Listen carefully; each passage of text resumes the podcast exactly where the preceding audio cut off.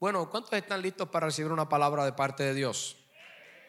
Mire, el título del mensaje de hoy es del dolor a la bendición. Del dolor a la bendición. Dios quiere llevarnos del dolor, de las situaciones, de los problemas, de las angustias que puedan llegar a nuestras vidas y quiere llevarnos a una vida de bendición. Así que vamos a ir a Primera de Crónicas, capítulo 4, 9 al 10. Primera de Crónicas, capítulo 4, 9 al 10, y dice la palabra, y Jabes fue más ilustre que sus hermanos, al cual su madre llamó Jabes, diciendo, por cuanto lo di a luz en dolor, e invocó Jabes al Dios de Israel, diciendo, oh, si me dieras bendición y ensancharas mi territorio, y si tu mano estuviera conmigo y me libraras del mal, para que no me dañe, y le otorgue, y, le otorgó Dios lo que le pidió. Si fuera a poner un subtítulo a este mensaje, le podríamos llamar la oración de Javes. Pero no nos vamos a enfocar tanto en la oración de Javes, nos vamos a enfocar en qué fue lo que produjo que Javes hiciera esa oración y pudiera recibir una contestación y Dios le otorgara lo que eh, él le pidió. Y el primer punto que quiero hablarte en esta hora es no alimentes el dolor. Toca al que está a tu lado y dile, no alimentes el dolor. Pero mira, lo dije, deja de alimentar el dolor. Porque hay gente que, usted sabe ese término, masoquista, le gusta que le den en la llaga. Eso dice mi esposa. Y cuando vemos esta historia, podemos ver que no nos da gran variedad de eventos para conocer la trascendencia detalladamente de Javes y conocer por lo que pasó, pero sí tenemos lo suficiente para entender por qué hizo la oración que él hizo y por qué fue contestada. Y lo primero que vemos en esta escritura es que, ¿sabes algo? El nombre de Javes nos deja entender cuál fue su trayectoria o su procedencia. Y era que Javes eh, le habían puesto este nombre porque su mamá lo había dado a luz con dolor.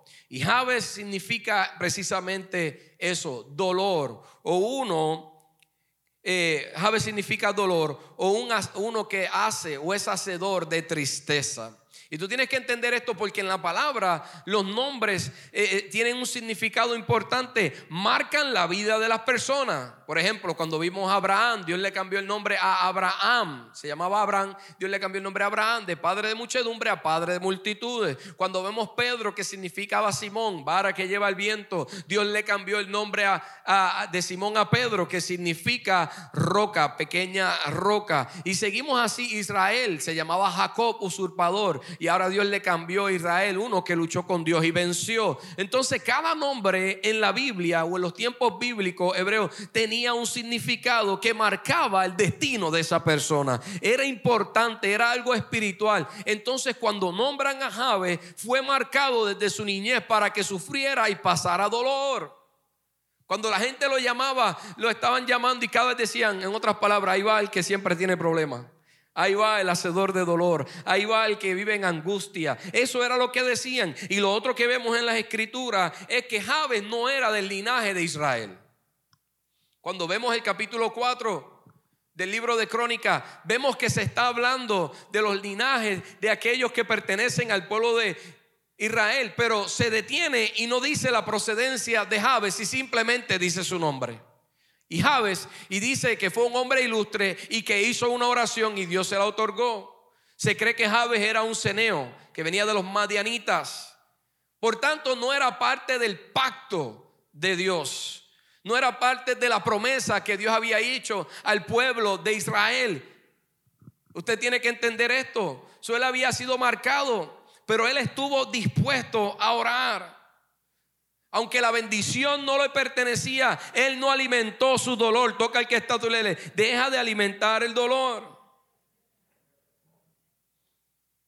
A pesar de que había sido marcado, a pesar de que quizás en su niñez fue difícil, a quizás de que pasó tiempo probablemente marcado por sus padres, por sus amistades, por la situación, por el ambiente, vino de un lugar de pobreza, vino de un lugar de escasez, vino de un lugar donde quizás no habían oportunidades para su vida. Él no alimentó el dolor ni la situación y estuvo dispuesto a seguir hacia adelante y a ser parte de la bendición y del pacto de Dios.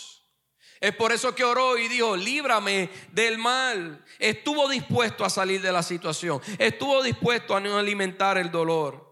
Y sabes algo, muchas personas en nuestros días, en nuestros tiempos, en vez de hacer como hizo Javes, lo que hacen es que alimentan ese dolor. Siguen hablando del tema, siguen hablando del problema, siguen hablando del pasado, siguen hablando de las circunstancias, siguen mirando la crisis y no miran hacia, hacia adelante. Alimentan la angustia.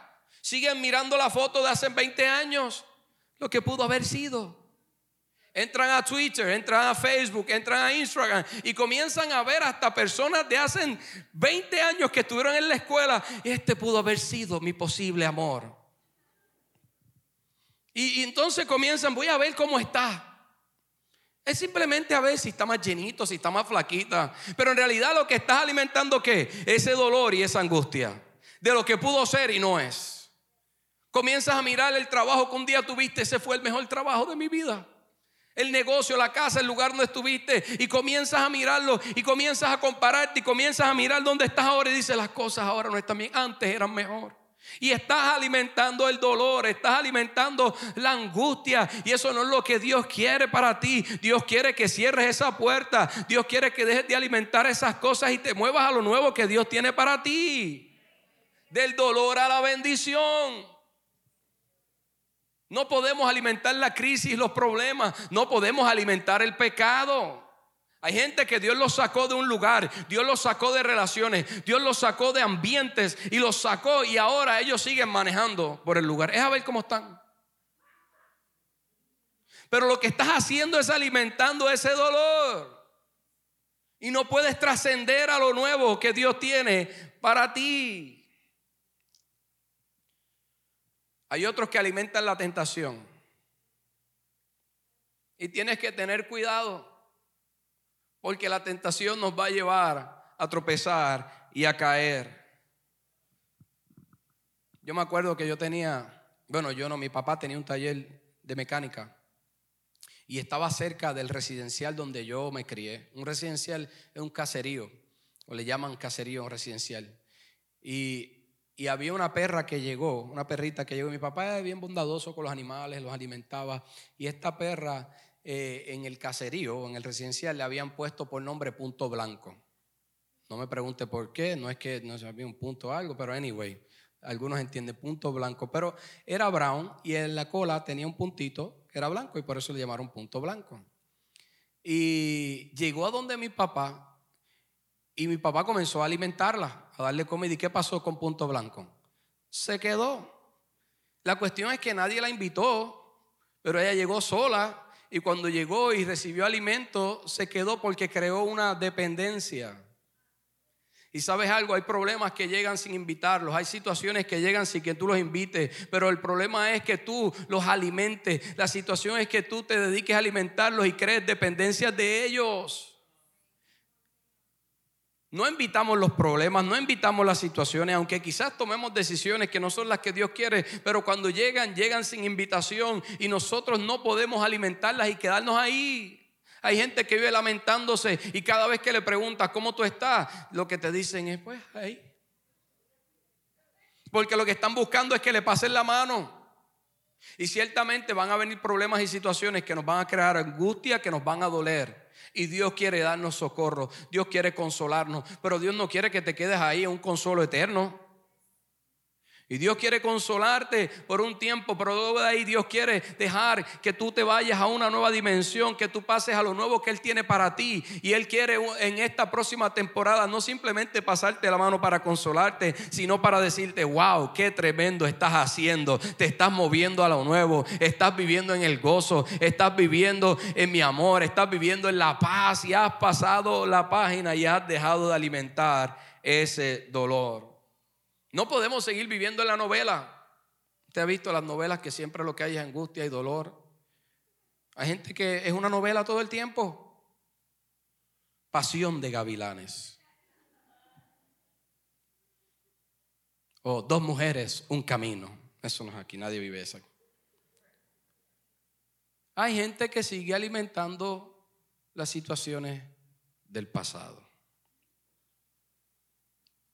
Y viven algunos, como usted se acuerda las barras esas, que la gente iba ahí, las canciones eran canciones que lo que hacían es tú te ahogabas en ellas. Y eran canciones que en vez de ayudar a alentarte, te, cansaba, te causaban más dolor y angustia. Entonces vivimos así. Porque eso es lo único que nos causa cierto grado de atención por las personas. Pero la atención más grande que Dios quiere darte es la de Él mismo, diciéndote, wow, siervo fiel te ha hallado, estás haciendo un gran trabajo. Mira lo que dice Gálatas capítulo 5, versículo 1. Cristo nos libertó para que vivamos en libertad, por lo tanto, manténgase firme y no se sometan nuevamente al yugo de esclavitud. Dígale al que está a tu lado, Dios nos libertó del yugo.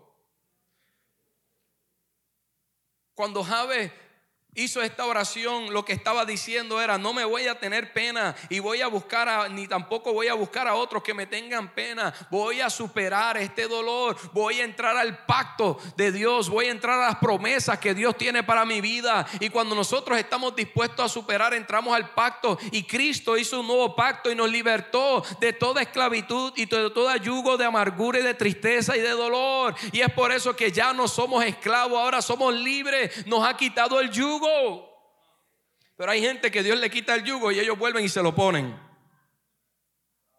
Salmo 30, 11 dice, has cambiado mi lamento en baile, desataste mi silicio y me ceñiste de alegría. Dios quiere que vivamos en gozo, Dios quiere que vivamos danzando, Dios quiere que vivamos una vida plena. Alguien dice amén.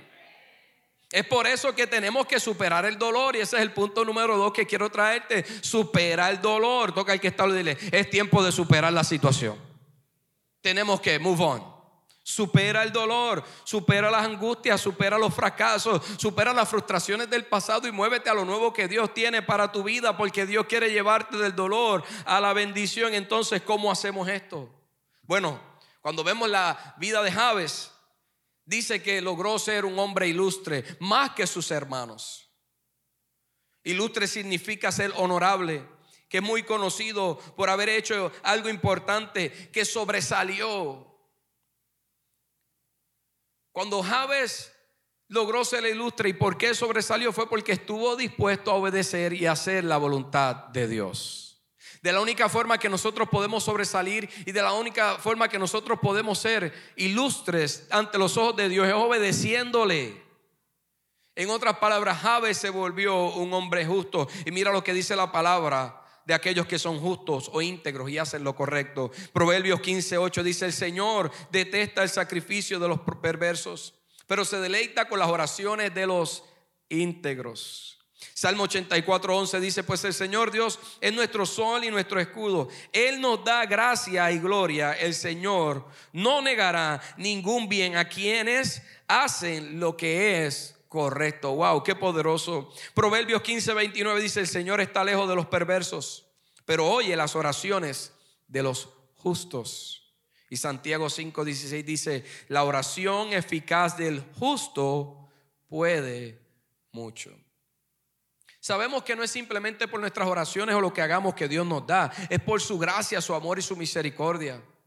Es más, ya Dios nos dio todo lo que necesitamos, pero cuando caminamos en la corrección, en la integridad, cuando caminamos en la palabra, se activan llaves en nuestras vidas que abren los cielos y podemos recibir. Hay veces que no sabemos o no podemos recibir porque simplemente no estamos andando en la voluntad de Dios, que es la dirección para recibir lo que ya Dios nos dio por gracia. Entonces, ¿cómo Javes superó el dolor? Se volvió un hombre justo, se volvió honorable. Dejó de alimentar la crisis, el problema y las circunstancias. Dejó de alimentar el dolor con las quejas y con la pena y se movió en pos del propósito y la voluntad de Dios. Entonces, Cuando miramos el ser justo, solamente hay uno que es justo y perfecto, se llama Jesús. Quiere decir que para caminar en la justicia tenemos que mirar a Jesús y ser imitadores de Jesucristo. Y cuando hacemos eso, entonces vamos, en vez de alimentar el dolor, vamos a alimentar el espíritu. Toca el que está a tu lado y le alimenta el espíritu que está en ti. En Mateo capítulo 4, cuando vemos Jesús, el enemigo trató de alimentar sus emociones y trató de alimentar el dolor. Él fue llevado por el desierto. Muchos hemos pasado por el desierto cosas que causan dolores, cosas que causan cosas difíciles en nuestras vidas. Pero aún así Jesús pasando por el desierto, cuando el diablo lo tentó, él decidió no alimentar la carne, no alimentar el dolor, porque estaba alimentado de qué? Del Espíritu Santo. Dice que estaba en el poder del Espíritu Santo. ¿Alguien dice amén?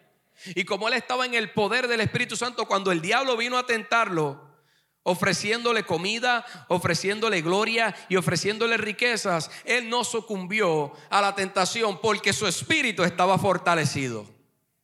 Cuando alimentamos la carne, cuando alimentamos el dolor, cuando alimentamos el pecado, nos vamos a rendir ante la, nos vamos a rendir ante las acechanzas del enemigo, pero cuando alimentamos el espíritu vamos a vencer.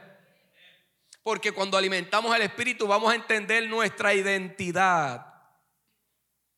Porque recuerda de lo que Satanás trató de juzgar en Jesucristo cuando lo estaba tentando era que su identidad le dio, si eres hijo, haz esto, haz esto y haz esto.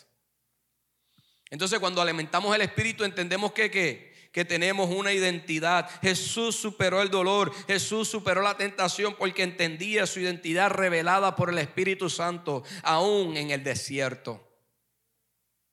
Entonces, ¿Cuál es el propósito del Espíritu Santo en nuestras vidas? Tenemos que entender eso. ¿Sabe por qué? Porque hay gente que entiende que o no tiene la identidad está incorrecta y pasan toda su vida peleando con el diablo. Pasan toda su vida peleando con los problemas y con las situaciones. Y sabes algo, Dios no nos dio la unción para estar simplemente reprendiendo y peleando al diablo todo el tiempo.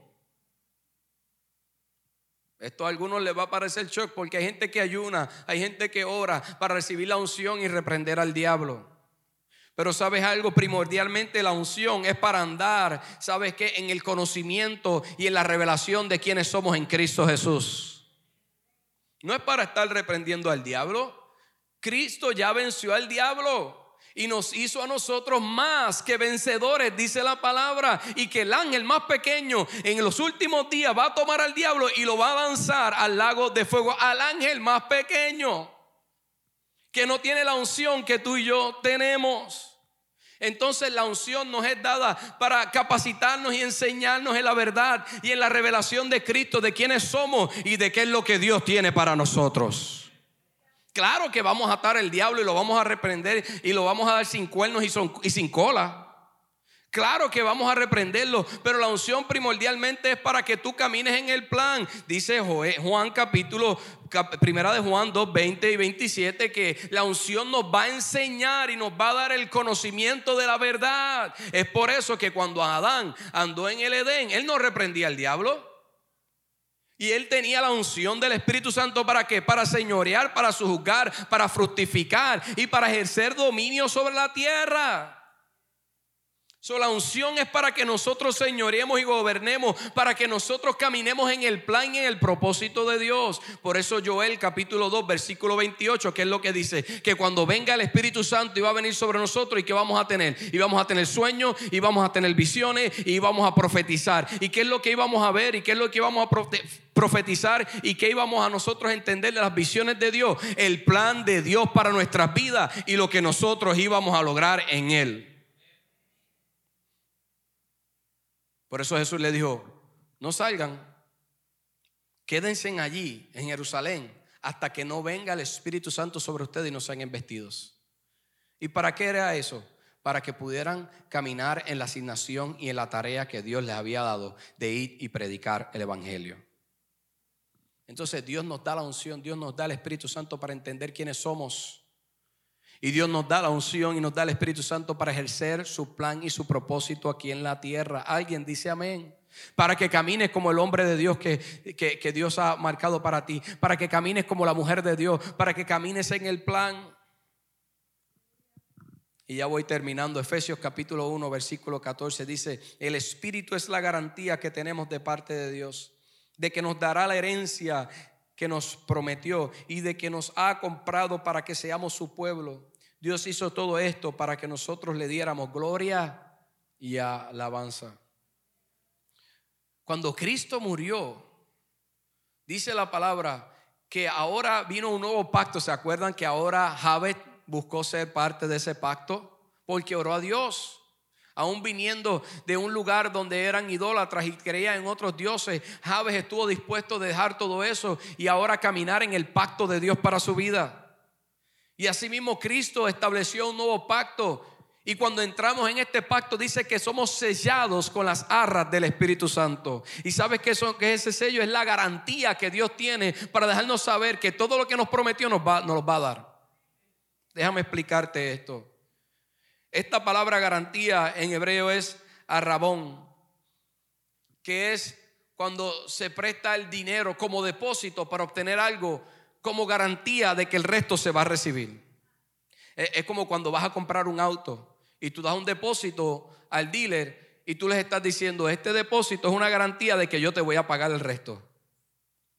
Cuando Cristo murió nos selló y dijo, yo mismo habitaré en ustedes el Espíritu Santo. Y los voy a sellar con mi espíritu y yo mismo estaré con ustedes para que sea la garantía de que la herencia que les prometí se las voy a dar. Alguien tiene que decir amén a eso. Dios mismo nos selló, Él mismo anda con nosotros para hacernos entender que no nos va a dejar y que estará con nosotros y nos va a entregar la bendición, nos va a entregar la, la garantía, nos va a entregar la herencia que tiene para que nosotros ahora caminemos en lo que nos mostró cuando recibimos el Espíritu Santo, en la visión, en el sueño, en lo que se profetizó acerca de nuestras vidas.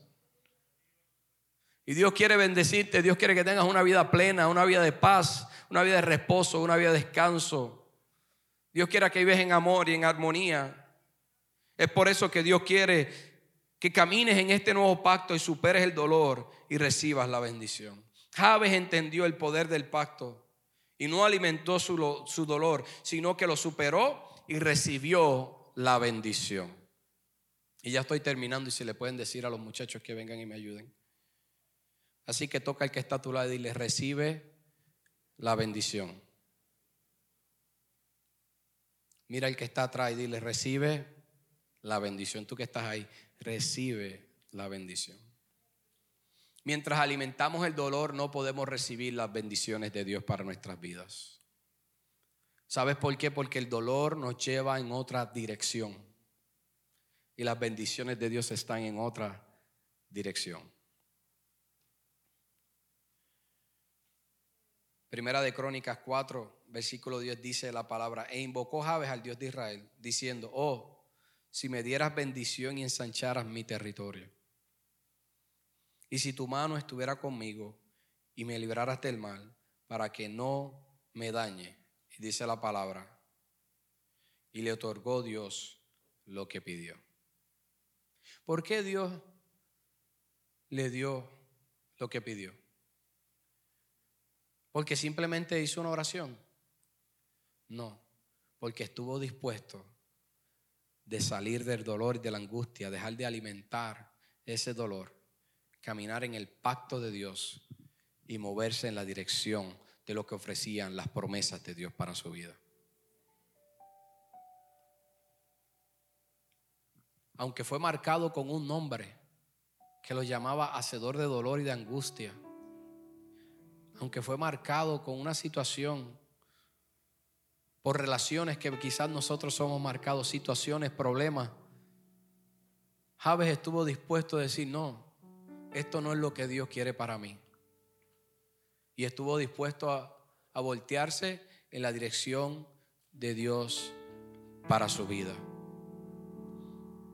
Quizás, Ave, esa no fue la única oración que hizo. Quizás estuvo mucho tiempo orando, muchos años orando, como algunos de nosotros hemos estado orando, en procesos, en situaciones. Quizás Ave pasó por muchos procesos para entender el pacto y las promesas de Dios para su vida. Pero lo que sí estuvo dispuesto a hacer es no rendirse, superar todo dolor y toda angustia y recibir la bendición de Dios para su vida. Estuvo dispuesto a ser transformado en su carácter y alcanzar ser un hombre ilustre para así caminar en lo que Dios tenía para él. Yo no sé cuánto tiempo tú llevas orando quizás por algo que anhelas de parte de Dios. Pero lo que sí te digo es que si tú caminas en la palabra y dejas que el Espíritu Santo te llene y te selle, vas a entender la revelación y la identidad de Dios para tu vida. Y Dios te va a otorgar lo mismo que le otorgó a Javes. Javes oró y dijo, si ensanchan mi territorio, le entregó influencia. Dios lo reconoció. Si hay una necesidad básica de los seres humanos es que queremos ser reconocidos. Si hay problemas en los matrimonios porque el esposo no reconoce lo que ella hace o ella no hace lo que él hace, no reconoce lo que él hace. Pero Dios lo reconoció y le dio influencia. Y lo otro es que la mano de Dios estuvo con él. Esto habla de favor. Es una cosa que sea nuestra mano obrando y otra cosa es que sea la mano de Dios a través de nosotros. Le dio favor. Lo ayudó, lo prosperó en todo lo que hacía. Y tercero, lo libró del mal. Dios te va a librar de todo mal. Lo libró del dolor, lo libró de la angustia y le dio dominio propio. Si me ayudan ahí. Mi hijo Juan Diego, y con esto ya cierro,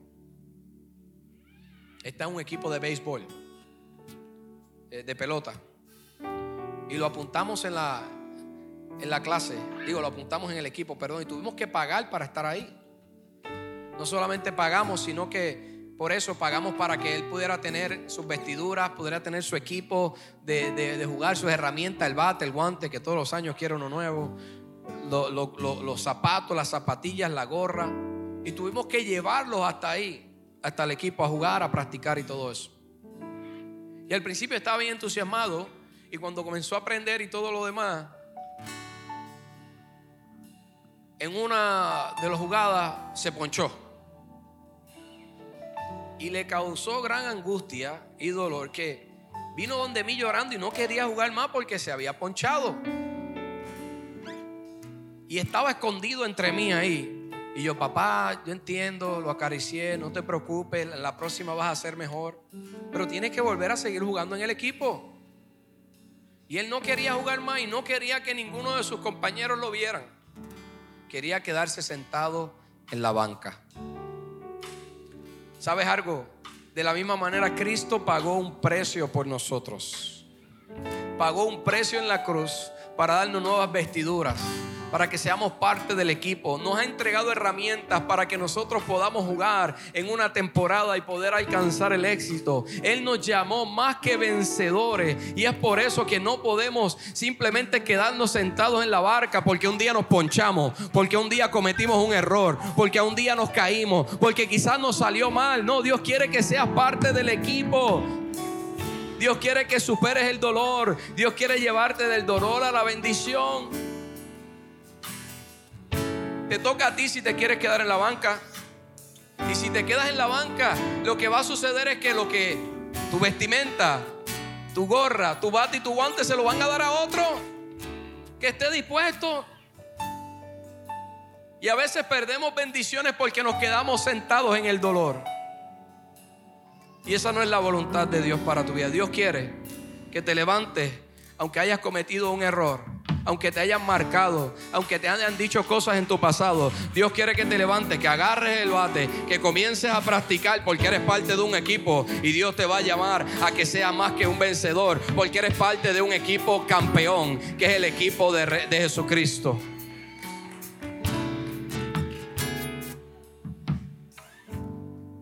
Así que